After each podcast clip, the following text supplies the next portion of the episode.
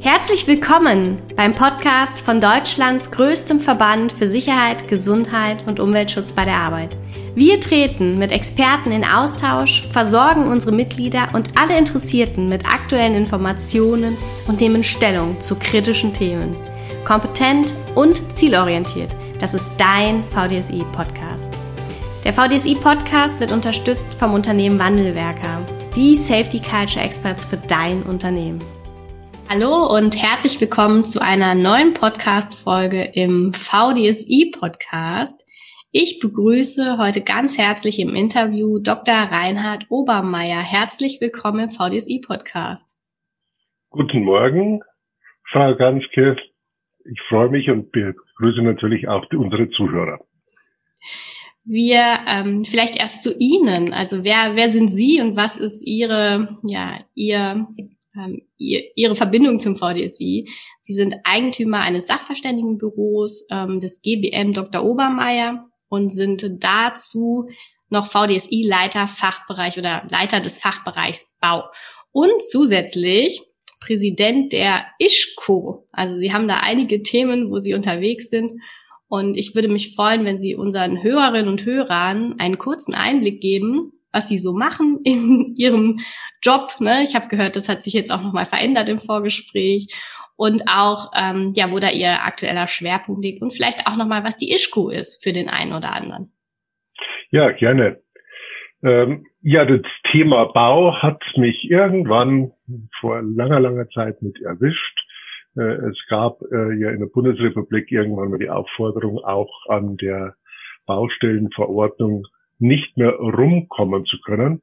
Das heißt, die Baustellenverordnung wurde in der Bundesrepublik mit rechtens eingeführt und wir waren mit meinem äh, Ingenieurbüro mit eines der ersten Büros, die sich um dieses Thema mit gekümmert hatten. Also wir haben etwa 1996 damit begonnen, Baustellen zu koordinieren, Sicherheit und Gesundheitsschutz auf Baustellen. Das war auch der Startpunkt äh, 1998 dann im VDSI den entsprechenden Fachbereich, beziehungsweise damals hieß es noch Fachgruppe einzurichten. Und damals hatte bereits die Idee bestanden für eine europäische Vereinigung. Es ist ja eine europäische Regelung. Ähm, wir hatten auch äh, knapp am 2000 dann die ersten europäischen Konferenzen in Mainz durchgeführt. Ja, das ist eine lange Geschichte. Mittlerweile gab es auch mal eine Ingenieurpartnerschaft, in der wir sehr erfolgreich international Baustellenkoordination mit betrieben haben. Äh, und ich bin jetzt aus Altersgründen zurückgekehrt zum Sachverständigenwesen, leite aber nach wie vor den Fachbereich Bau weiter und eben als Präsident die ISCO. Die ISCO ist die Dachorganisation, Dach, äh, Dachorganisation für europäische Sicherheits- und Gesundheitsschutzkoordinatoren Vereinigungen. Also die Vereinigungen sind unsere Mitglieder. Äh, vielleicht was ganz Witziges hier zu erzählen. Wir hatten ja äh, das Thema Brexit auch bei uns mit dabei. Die englische Vereinigung musste irgendwann im Lauf des Jahres 2018 austreten, zu Beginn des Jahres 2018, weil die entsprechende Gesetzgebung geändert wurde. Und zum Jahr, Jahresbeginn 2019, ziemlich genau vor einem Jahr, als der Brexit vollzogen wurde, hatten wir dann auch eine Möglichkeit gefunden, die englischen Kollegen wieder einzubinden. England ist Mitglied in dem europäischen Organisation ISCO. Also hier, vielleicht haben wir ein bisschen so die Nase vorn und wird es auch in Europa wieder so weitergehen. Ja, Frau das, ähm, und Sie machen, ähm, das haben Sie mir im Vorgespräch erzählt, jetzt keine, keine oder auch viele kleine Baustellen vermutlich, aber auch riesige große Baustellen. Und ähm, vielleicht können Sie da ein Beispielprojekt mal kurz aufführen, wo ähm, Sie gemeinsam mit Ihrer Ingenieurpartnerschaft ähm, die Koordination übernommen haben, wo man, glaube ich, so als Außenstehender mal vorbeifährt und denkt, meine Güte, wer hat denn hier den Überblick? Ja, da haben wir schon von, ich will jetzt nicht gerade sagen, der Garage, äh, dem Garagenbauwerk, aber kleinere Häuser, äh, über Tiefbau, ähm, Spezialtiefbau, Tunnel, Verkehrswege, Wasserwege, Wohngebäude, Industriegebäude, aber auch im Industrieanlagenbereich äh, Baustellen mit koordiniert. Die größte Baustelle, die wir mit koordiniert hatten, äh, war ein Kraftwerksbau in der Nähe von Köln. Äh, das war durchaus eine erstaunliche Baustelle. Wir hatten so um die 7000 Mitarbeiter, die jeden Tag zu jeder Schicht rein und raus sind. Das war eine Herausforderung gewesen, diese Baustelle so wieder auf die Reihe zu kriegen, dass es auch funktioniert und das zu halten. Ja, das glaube ich gerne. Wir ähm, haben uns heute ein ganz tolles Thema rausgenommen oder ausgesucht. Sie ähm, sind ja schwerpunktmäßig dann auf Baustellen, in dieser Baustellenthematik auch ähm, ja verortet und wir möchten heute oder wir werden heute über ja das SARS-CoV-2-Virus auf Baustellen sprechen. Sie haben sich das ähm, einmal angeschaut und können das jetzt auch ein Stück weit in Zusammenhang oder in Kontext zur Lage setzen. Und ich würde sagen, wir fangen einfach mal ganz vorne an. Wie ist denn, zum einen, wie sind Sie vielleicht dazu gekommen? Und äh, dann, wie war auch Ihr Einstieg in dieses Thema? Ja, das Thema hat uns alle natürlich mehr oder weniger kalt erwischt. Äh, ist auch ziemlich genau ein Jahr jetzt her, dass Stimmt. so die ersten Meldungen äh, über den Rundfunk und über die TVs äh, mitzubekommen waren. War ja damals noch äh, ausschließlich auf China begrenzt gewesen. Und äh, witzigerweise hatte ja eigentlich niemand dran gedacht, dass sich sowas ausbreitet und dass es nicht lang dauern wird, bis es rüberschwappt, äh, was es ja schli schließlich auch getan hat. Und im Nachhinein muss man sagen, es gab offensichtlich die ersten Infektionen oder die ersten Krankheiten in Europa bereits äh, Ende November von Personen, von denen man weiß, dass sie aus äh, China äh, zurückgereist waren. Also da hatte sich vorher schon eine ganze Menge mit angebahnt.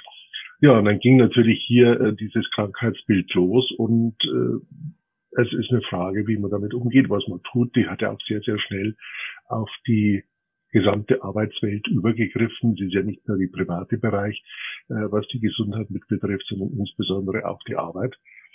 Und davon auch natürlich die Baustellen. Ja, was haben wir getan? Wir haben uns erstmal zusammengesetzt, auch im Verband und über die Maßnahmen diskutiert, mal abgecheckt, was kann man machen, was kann man tun.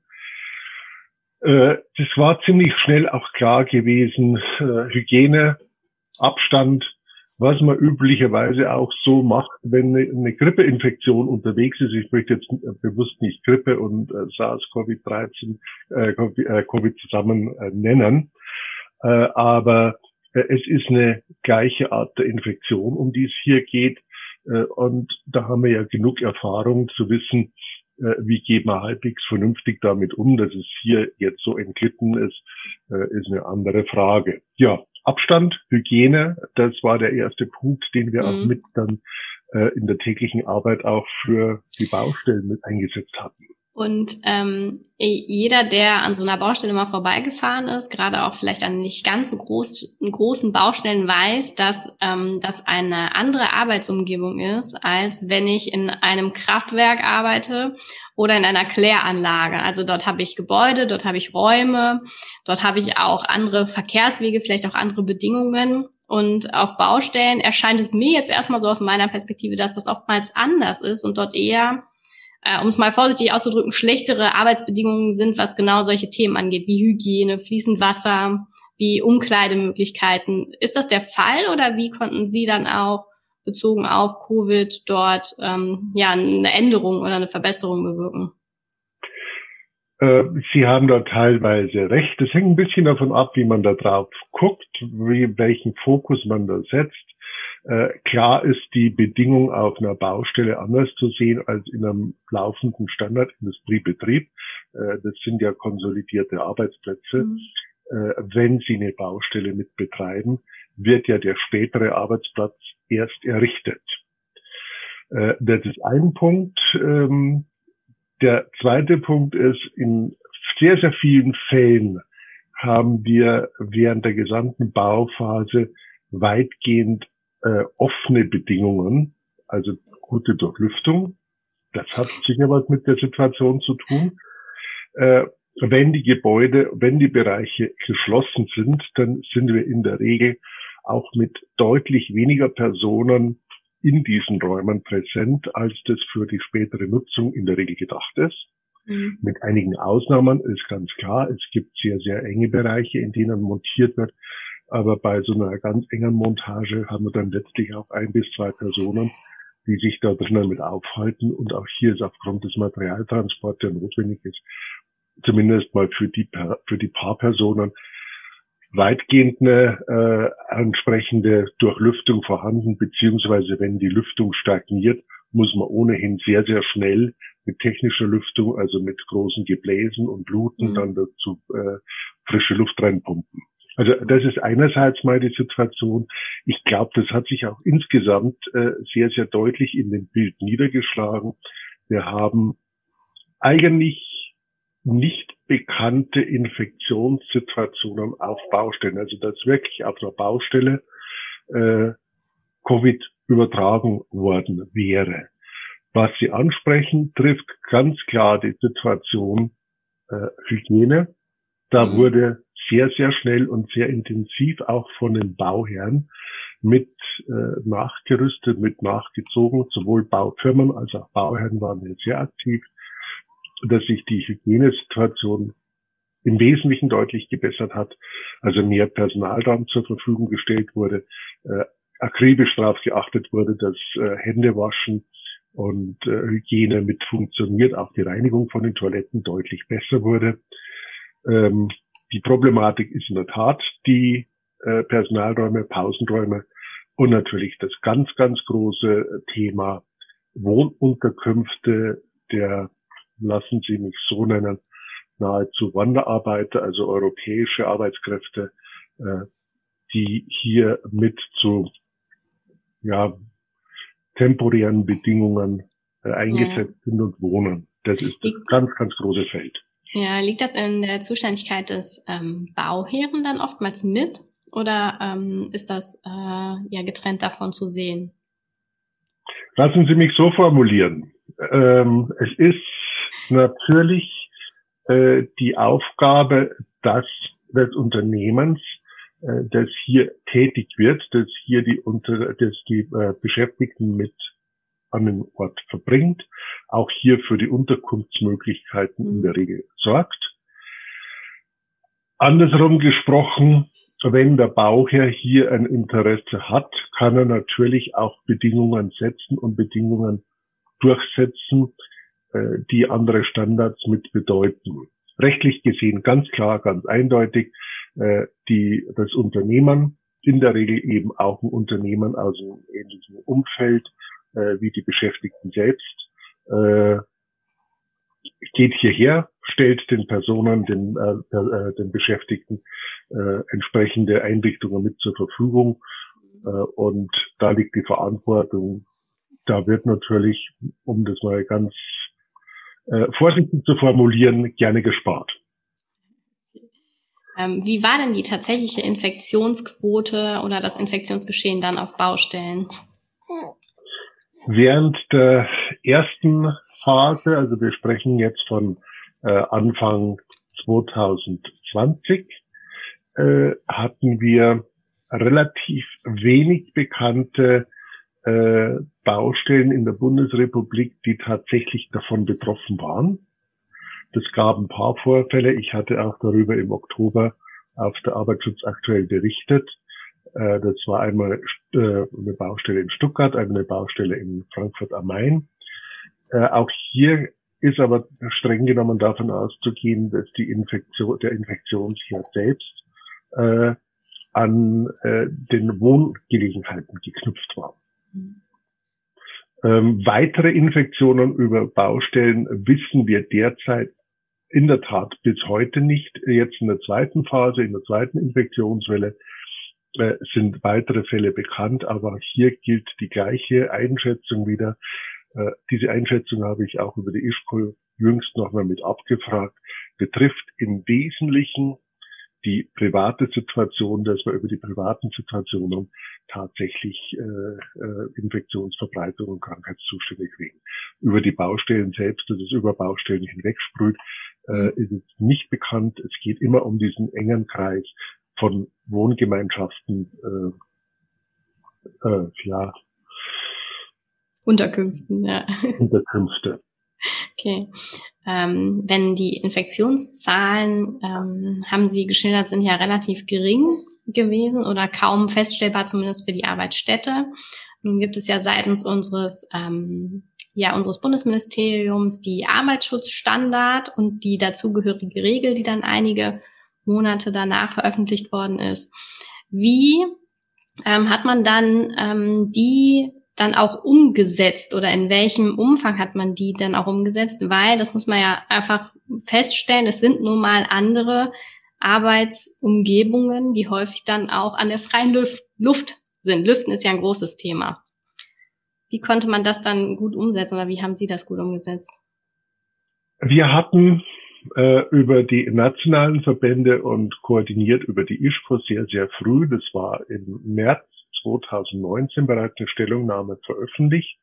Äh, genau die Punkte, die Sie vorhin mit erwähnt hatten, Hygiene, mhm. Abstand durch Lüften, Belüften äh, sind die entscheidenden Faktoren und in, Absta äh, in Abstimmung auch mit der BG Bau, also der äh, gesetzlichen Gesundheitsunfallversicherung äh, in der Bundesrepublik, war auch eine Position von uns formuliert worden, dass wir den Einsatz äh, von Mund-Nasen-Masken für die Bauwirtschaft beziehungsweise für Personenkreise, äh, in denen in nicht sauberer Umgebung, also was mhm. sind keine sauberen Arbeitsplätze auf der Baustelle.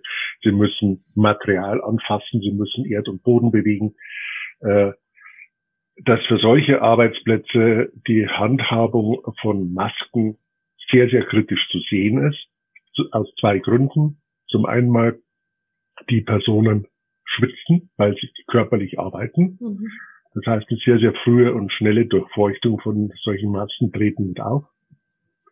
Das führt äh, zu den bekannten Phänomenen. Jucken, äh, Umstülpen, rauf und runter nehmen der Maske und das Ganze mit verschmutzten, schmutzigen Händen. Ich greife mit Sicherheit an dieser Stelle dann nicht nur auf die Außenseite der Schutzmaske, sondern auch auf die Innenseite rein. Und das führt natürlich sehr, sehr schnell zu Sekundärkontamination, Verschleppen von Schmutz, äh, Einbringen äh, von äh, Fremdkörpern, von den üblichen Materialien, die wir damit haben. Also das ist nicht dienlich. Ich glaube, äh, das hat sich sehr, sehr schnell mit auch durchgesetzt. Die BG hat hier auch die Position mit bezogen. Es ist äh, im Gegensatz zu den allgemeinen Standards hier mhm. dieses Thema zurückhaltend betrachtet worden. Ich denke auch die Historie äh, zeigt, dass diese Einschätzung nicht falsch war. Und wenn wir nochmal zurückgehen auf die Ursache, mittlerweile äh, ist es ja auch bekannt, es geht hauptsächlich um die Aerosole. Ähm, Tröpfcheninfektion äh, ist sicher ein entscheidender Punkt, auch in der unmittelbaren Umgebung. Dazu müssen die Tröpfchen freigesetzt werden. Aber die Aerosole beim Ausatmen sind schlicht und einfach vorhanden. Und die Aerosolkonzentration äh, hängt natürlich davon ab, wie stark ist der Raum abgesondert, wie groß ist das Volumen, wie viele Personen habe ich drin, wie stark atmen die entsprechend eine Disco mit äh, hohen Bewegungsanteil und hohen Atemanteil und großer und wenig Raum und, und wenig Raum. Ähm, wir wissen, wenn man von außen in so eine Disco reingeht, äh, es riecht manchmal sehr interessant. Ich, ich glaube, keiner weiß mehr, wie das ist.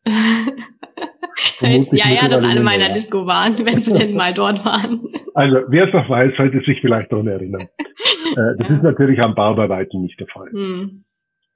Ja, und dadurch ergibt sich dann eher eine zusätzliche ähm, potenzielle Gefährdung mit Maske durchs Absetzen, Aufsetzen, Verschmutzung, als dessen, ähm, dass sie dann für den Infektionsschutz nutzen würde. Also die Wirksamkeit ist, hierzu äh, in, sicher sehr, sehr begrenzt. Das ist ganz mhm. klar. Und es gibt noch einen zweiten ganz, ganz entscheidenden Punkt. Jeder, der schon mal eine Maske getragen hat, und das dürften mittlerweile nahezu alle sein, weiß, wenn man die Maske hat, ist das Sichtfeld unmittelbar in dem Bereich vor der Person, also wenn ich gehe und ich habe Stolperstellen, äh, mhm. ist das Sichtfeld sehr begrenzt und jetzt, äh, gerade auf Baustellen mit den unebenen Böden, die sind noch nicht vorbereitet, sind nicht fertig für die normale Nutzung, wie man sagt, äh, ist eine ganz, ganz erhebliche Gefahr des Stolperns oder vielleicht sogar des Absturzes damit bedingt. Äh, da ist, wenn man eine Risikoabwägung macht, ähm, vielleicht ein Faktor 0,2 oder eine Verbesserung äh, um einen Faktor 2 äh, mit dem Risiko, sich eine Ansteckung zu holen in einem sehr verdünnten Umfeld von Viren ja. in, als Aerosole in der Luft zu dem Risiko, einen Absturz zu erleiden oder zu stürzen. Äh, Gerade deshalb ist das so spannend, weil ähm, da einfach eine, naja, ein anderer Weg gegangen werden kann, muss man dazu sagen, ne, gegangen werden kann, neben äh, den ja, Empfehlungen, ähm, ja, den gesetzlichen und untergesetzlichen Empfehlungen.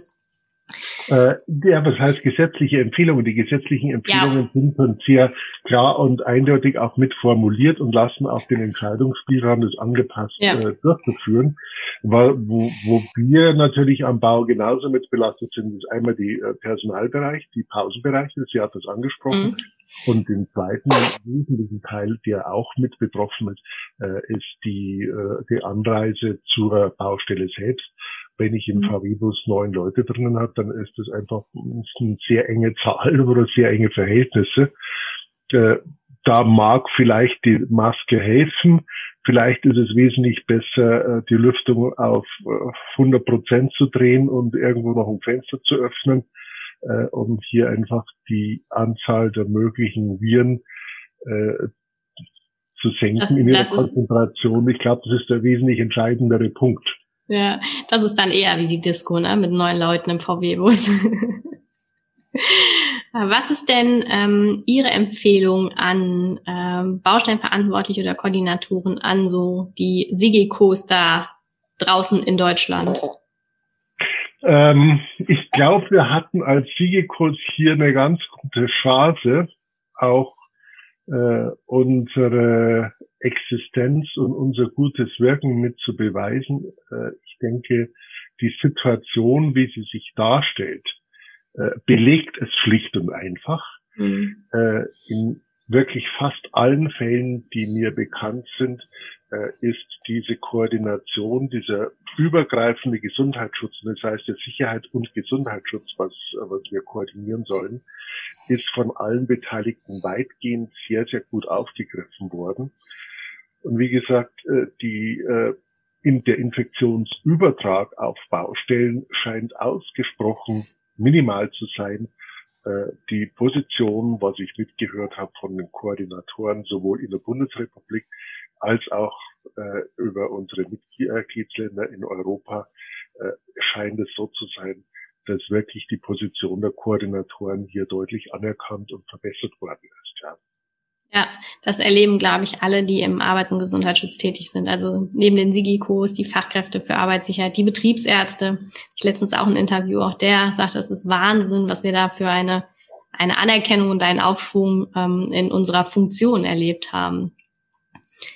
Gibt es ähm, etwas, äh, Sie hatten eben eine Stellungnahme angesprochen vom VDSI oder der ISCO, die man sich als Singiko runterladen kann, die wir dort anhängen können vom VDSI? Ja, wir haben äh, die ganzen Veröffentlichungen, die vorhanden sind auf der ISCO-Seite. Das ist www.isco.org äh, oder EU. Äh, also ich, wenn man mit entsprechenden Suchmaschinen ISCO eingibt, findet man die Seite, äh, haben wir das mit veröffentlicht.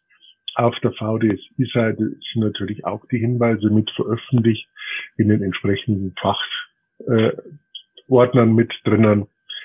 Vielleicht noch ein äh, Hinweis, wir hatten Anfang von 2019 2020, Entschuldigung, der Jahreswechsel, der schlägt so schnell, ne?